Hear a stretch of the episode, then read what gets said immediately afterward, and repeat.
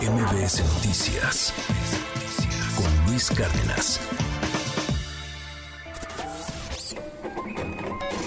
Economía y finanzas con Pedro Tello Villagrán.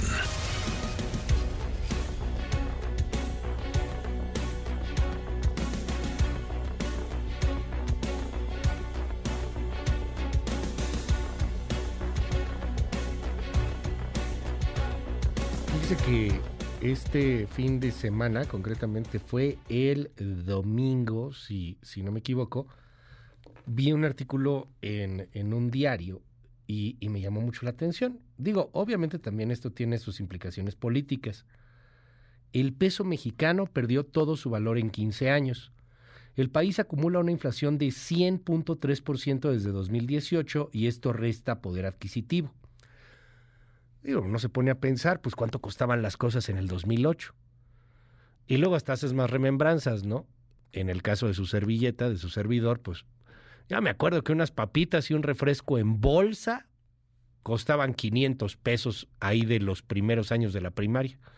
No 500 pesos de los de hoy, sino 500 pesos de los de aquellos, que eran 50 centavos de los de hoy, de los viejos pesos, ¿no?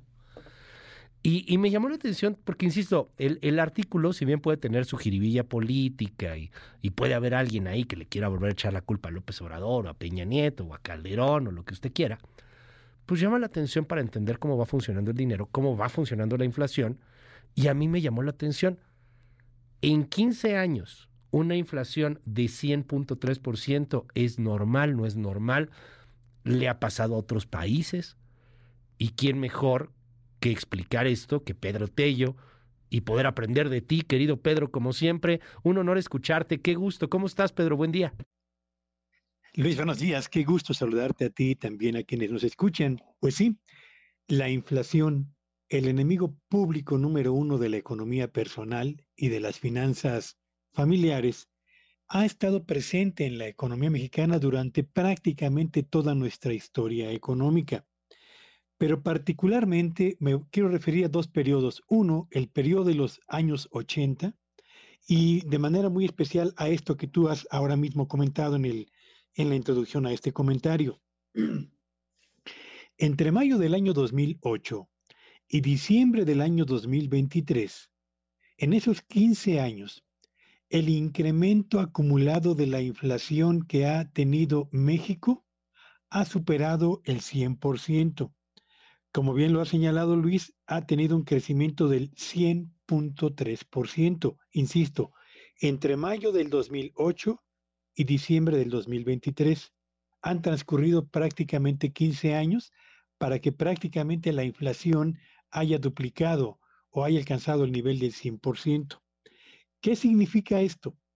Lo que significa es que si los salarios no crecieron en ese mismo periodo, y vaya que no lo hicieron, en el mismo porcentaje que la inflación, pues entonces el resultado natural es que el poder adquisitivo de los ingresos que usted recibe o que usted recibió durante ese periodo prácticamente se fue erosionando.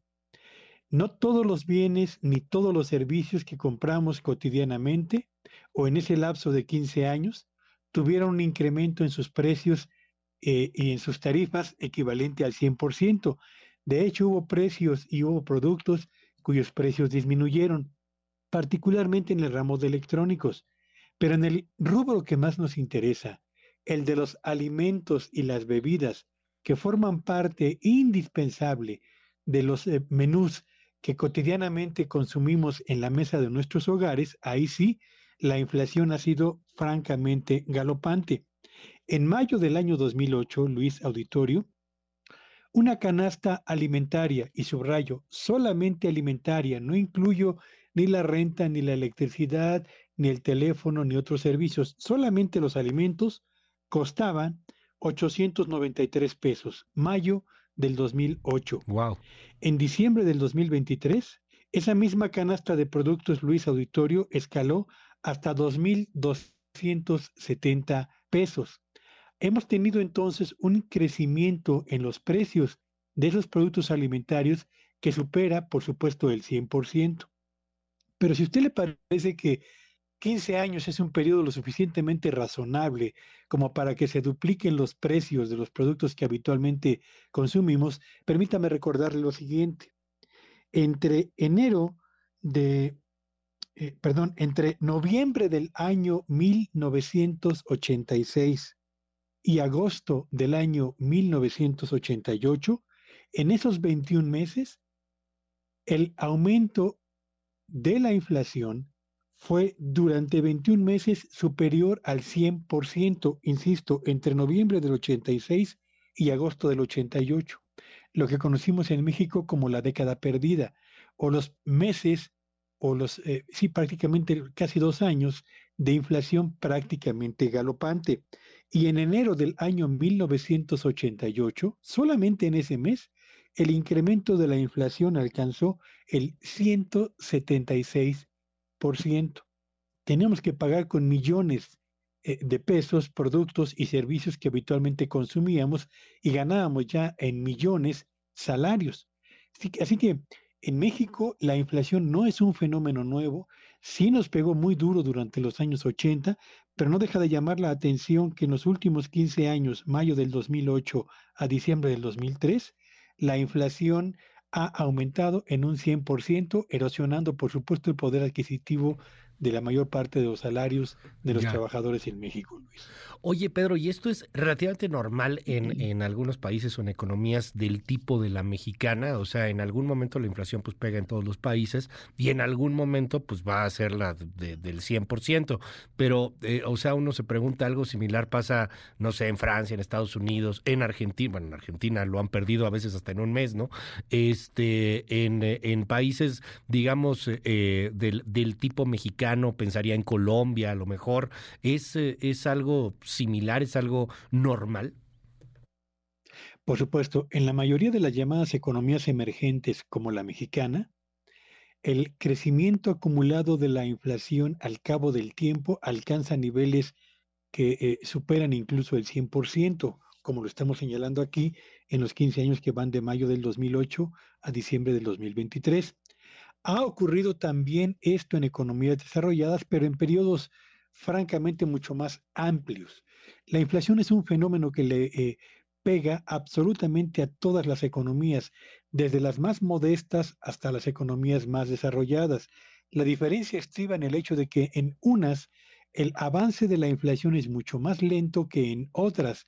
Y en países como México, donde somos dependientes fundamentalmente de la importación de alimentos y de combustibles, lo que ocurra más allá de nuestras fronteras, en el precio de los combustibles, pero también en los precios de los alimentos, de inmediato se refleja en la inflación en nuestro país. Por eso es tan importante, Luis Auditorio, hablar de eh, lo, que llamamos la soberanía alimentaria, es decir, la producción de los alimentos que con mayor intensidad se consumen en las eh, familias mexicanas para que el efecto de la inflación internacional o el incremento en los costos de los alimentos que traemos para atender el mercado interno no le pegue tanto a la inflación en nuestro país. Eso es lo que explica por qué en el 2022, Luis Auditorio, la inflación despegó en el mundo porque se dispararon los precios del petróleo, se dispararon los precios de los combustibles, se dispararon los precios de alimentos, los precios de fertilizantes, de productos petroquímicos y en México como en el resto del mundo eh, también hubo un disparo de la inflación, Luis. Pedro, siempre es un gusto poder aprender de ti. Te mando un gran abrazo y te seguimos en tu red. Síganme en X, en arroba Petello Villagrán y que tengan un espléndido día. MBS Noticias con Luis Cárdenas.